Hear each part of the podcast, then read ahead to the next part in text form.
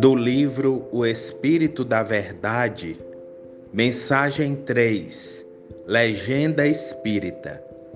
O cultivador é conduzido ao pântano para convertê-lo em terra fértil. O técnico é convidado ao motor em desajuste para sanar-lhe os defeitos. O médico é solicitado ao enfermo para a bênção da cura. O professor é trazido ao analfabeto para auxiliá-lo na escola.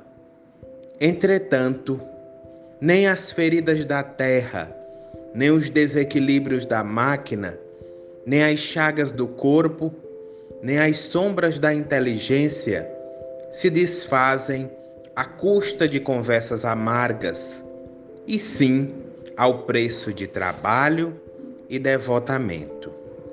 O espírita cristão é chamado aos problemas do mundo a fim de ajudar-lhes a solução.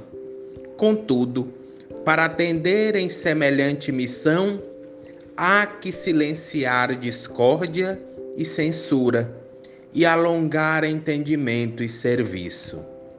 É por essa razão que, interpretando o conceito salvar, por livrar da ruína ou preservar do perigo, colocou Allan Kardec no luminoso portal da doutrina espírita a sua legenda inesquecível: Fora da caridade não há salvação. Bezerra de Menezes.